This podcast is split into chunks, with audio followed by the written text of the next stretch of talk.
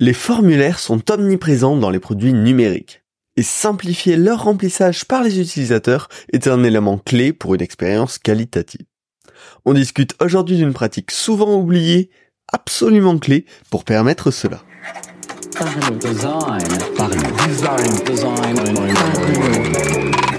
Parlons Design saison 7 est sponsorisé par ZKKTOS Theory, le studio qui vous accompagne dans la concrétisation de vos idées d'application SaaS.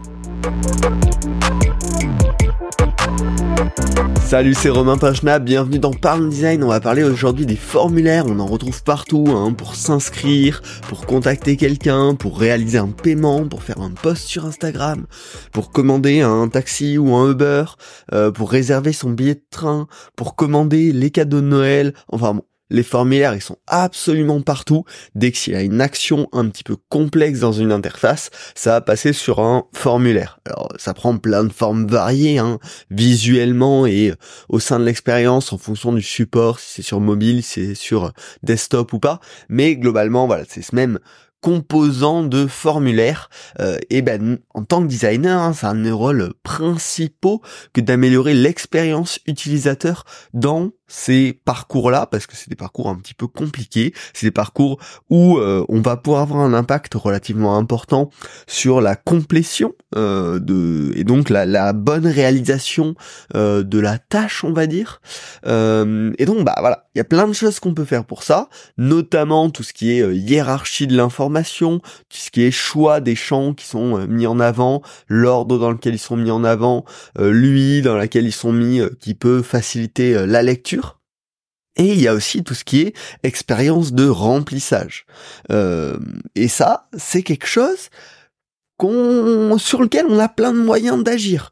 Euh, ça peut être par le formatage, ça peut être par l'auto-remplissage, et l'auto-remplissage, c'est le sujet du jour. On l'appelle aussi autofile, en anglais.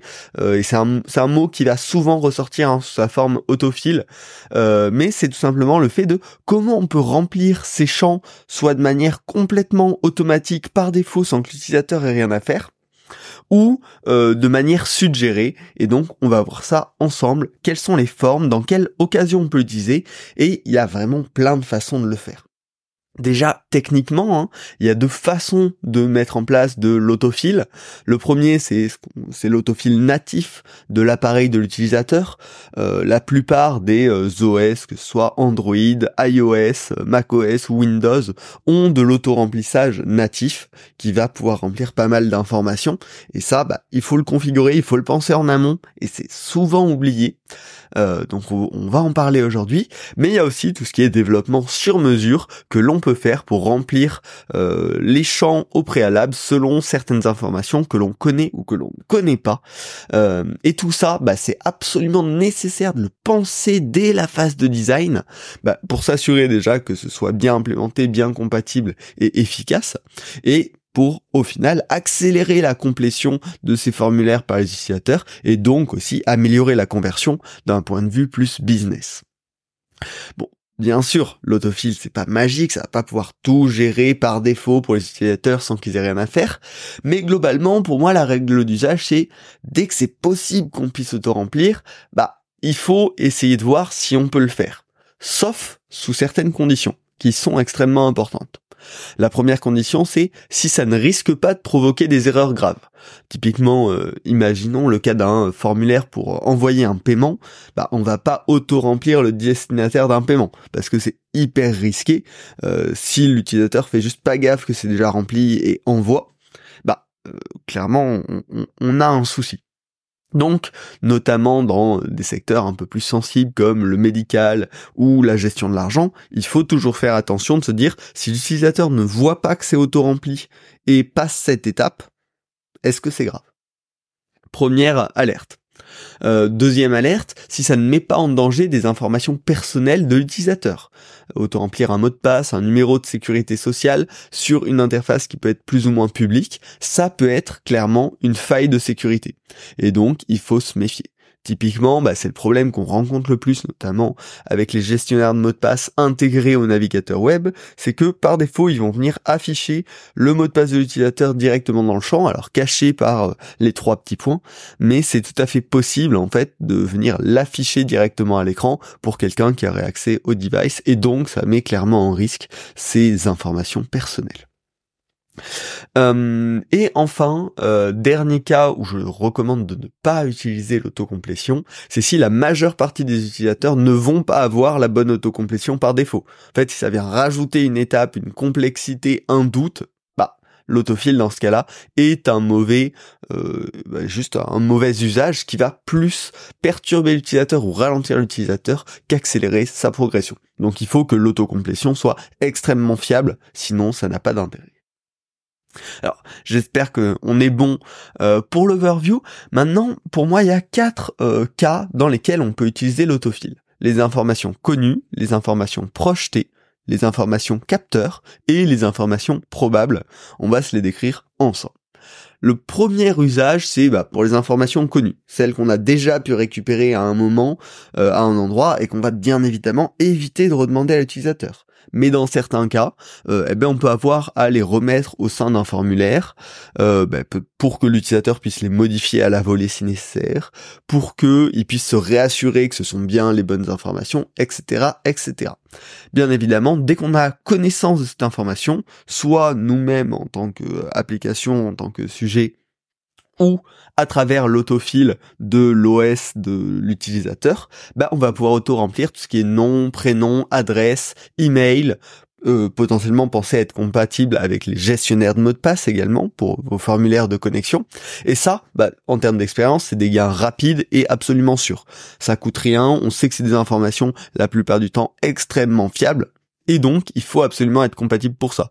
En général, hein, notamment quand on parle de l'auto-remplissage de, de l'OS de l'appareil, euh, c'est juste une petite ligne de code sur euh, les, champs pour dire, bah, en fait, c'est tel type d'information qui est dans ce champ-là.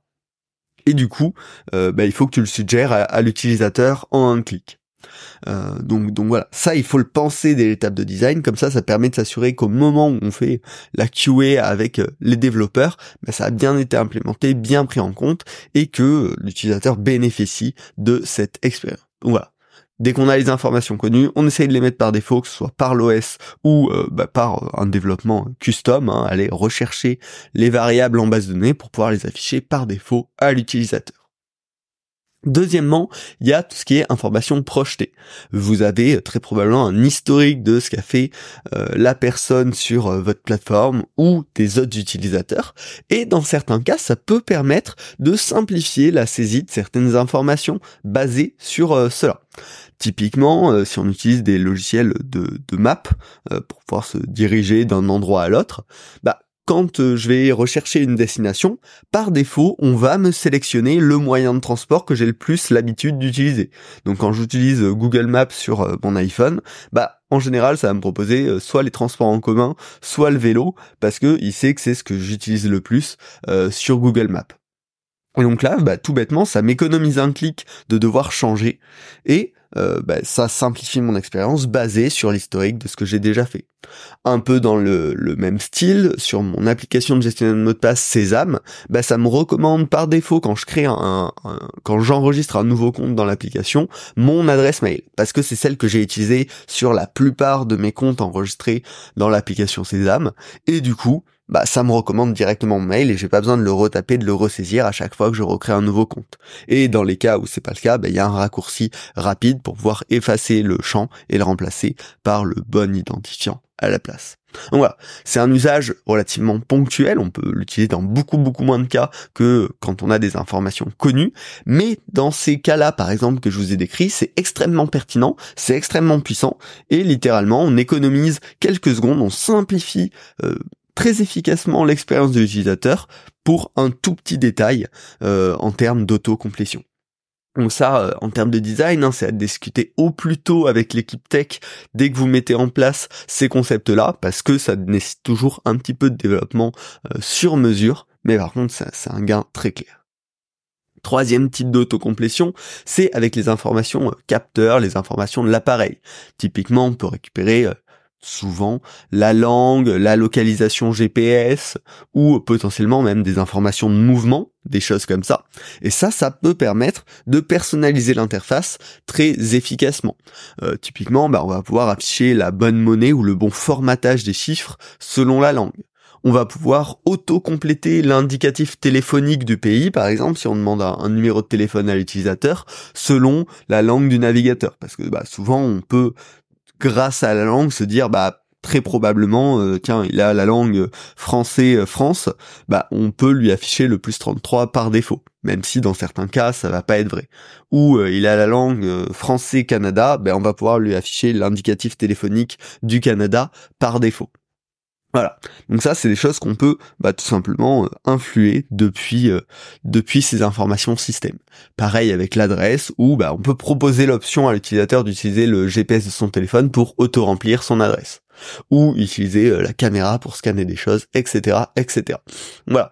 Il y a plein de moyens d'utiliser ces capteurs de manière intelligente pour faire gagner du temps à l'utilisateur. Et ça, bah, ça donne un résultat qui pour lui est invisible ou un moyen de saisie extrêmement rapide de ces informations.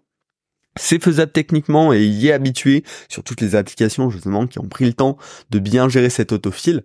Donc il faut pas hésiter, pareil, durant l'étape de design, à explorer techniquement la faisabilité pour pouvoir l'intégrer euh, dans le dans le parcours et simplifier l'expérience de l'utilisateur. Enfin, le dernier type d'autocomplétion, c'est ce que j'appelle les informations probables. C'est vous ne connaissez pas l'utilisateur, vous n'avez pas d'historique sur lui, vous n'avez pas forcément d'accès à ces informations capteurs qui peuvent vous aider à, auto-remplir. Par contre, bah, vous avez déjà un public que vous connaissez euh, ou euh, qui ont des proportions relativement importantes sur certains critères. Typiquement, vous êtes un site de vente e-commerce, bah quel est le moyen de livraison que la plupart de vos utilisateurs vont utiliser? Vous le connaissez peut-être en général, et donc ça peut être une bonne chose de le sélectionner par défaut pour les futurs utilisateurs. De dire bah 90% des gens peut-être utilisent euh, le moyen de livraison en relais colis, je sais pas, c'est complètement euh, euh, juste un exemple. Eh ben on va sélectionner ce moyen par défaut.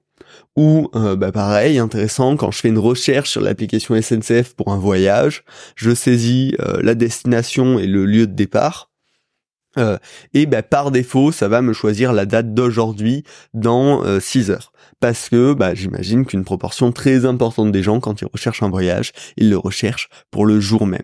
Et donc là, bah, toute cette partie des gens, on a simplifié cette saisie, et bah, pour les gens comme moi qui souvent prévoient plutôt à l'avance, bah, on n'a pas fait perdre de temps à l'utilisateur, parce que j'ai juste un clic à faire pour accéder à la date. Euh, et donc, on peut tout simplement se baser comme ça sur des mécanismes de la plupart des gens font ça, donc on peut auto-remplir avec cette valeur par défaut, parce que pour toute cette partie des gens, bah, ça va leur simplifier le flow, tout en faisant bien évidemment attention dans ces cas-là à comment quelqu'un qui ne va pas utiliser cette valeur par défaut va pouvoir la changer extrêmement facilement. Pour ça, bah, vraiment dans la phase de design, faut utiliser la donnée euh, le plus tôt possible pour se dire est-ce qu'il y a euh, des, proportions comme ça qui ressortent de manière importante et euh, pour lesquelles bah, on peut simplifier le flow avec une valeur par défaut. Voilà. Euh, L'autofil, on peut vraiment l'utiliser dans plein de situations, de plein de manières différentes, et en combinant ces quatre méthodes-là, bah, on peut vraiment, vraiment raccourcir le temps de complétion de ces formulaires. Bien sûr, si l'autofil n'est pas adapté, on a parlé de certaines conditions euh, dans, le cas d'avant où ça marche pas forcément, il y a euh, des alternatives, hein, typiquement tout ce qui est recommandations rapides, sélectionnables, où euh, on a déjà des choses autocomplétées, mais on les a pas sélectionnées par défaut, parce que par exemple c'est dangereux, mais on va pouvoir leur permettre de faire un seul clic pour euh, sélectionner ces informations, euh, tout ce qui est champ avec euh, des recommandations en live, c'est-à-dire on commence à taper une adresse et on a ben, plein de suggestions d'adresses qui viennent se, proposer pour éviter d'avoir à remplir l'ensemble des champs, tout ce qui est champ de saisie optimisé, les claviers pour mail, où ben, on a déjà des propositions de gmail.com, icloud.com qu'on peut écrire en un seul tap. Voilà, énormément de choses pour raccourcir le temps de complétion d'un formulaire qu'on peut mettre en place, mais clairement l'autofil c'est souvent un gain extrêmement rapide, extrêmement puissant, euh, peu complexe à mettre en place et qui peut être très agréable pour vos utilisateurs. Pour moi, c'est vraiment un élément clé pour une bonne UX. On l'oublie trop souvent parce que euh, on se dit oh ça, ça va passer, on y, on y pensera à l'étape d'implémentation technique, mais en fait, si on si on ne réfléchit pas premièrement euh, durant la phase de design, bah il y a trop de chances qu'on oublie ensuite, qu'on n'y fasse pas attention, qu'on n'ait plus le temps. Donc anticipez-le dès la phase de design et pensez à le tester bien euh, en phase de QA. C'est primordial, pensez-y. J'espère que ce podcast vous a plu. Si c'est le cas, n'hésitez pas à lâcher un 5 étoiles sur euh, Spotify, sur Apple Podcast, sur votre plateforme d'écoute préférée. Ça me motive énormément à continuer le podcast et puis ça permet de bien le référencer. Euh, et enfin, n'hésitez pas à partager l'épisode autour de vous, à vos collègues, à vos amis euh, intéressés par le design. voilà, bah, c'est toujours un plaisir d'agrandir la communauté Parlons Design. Et puis on se retrouve la semaine prochaine pour un nouvel épisode. Salut.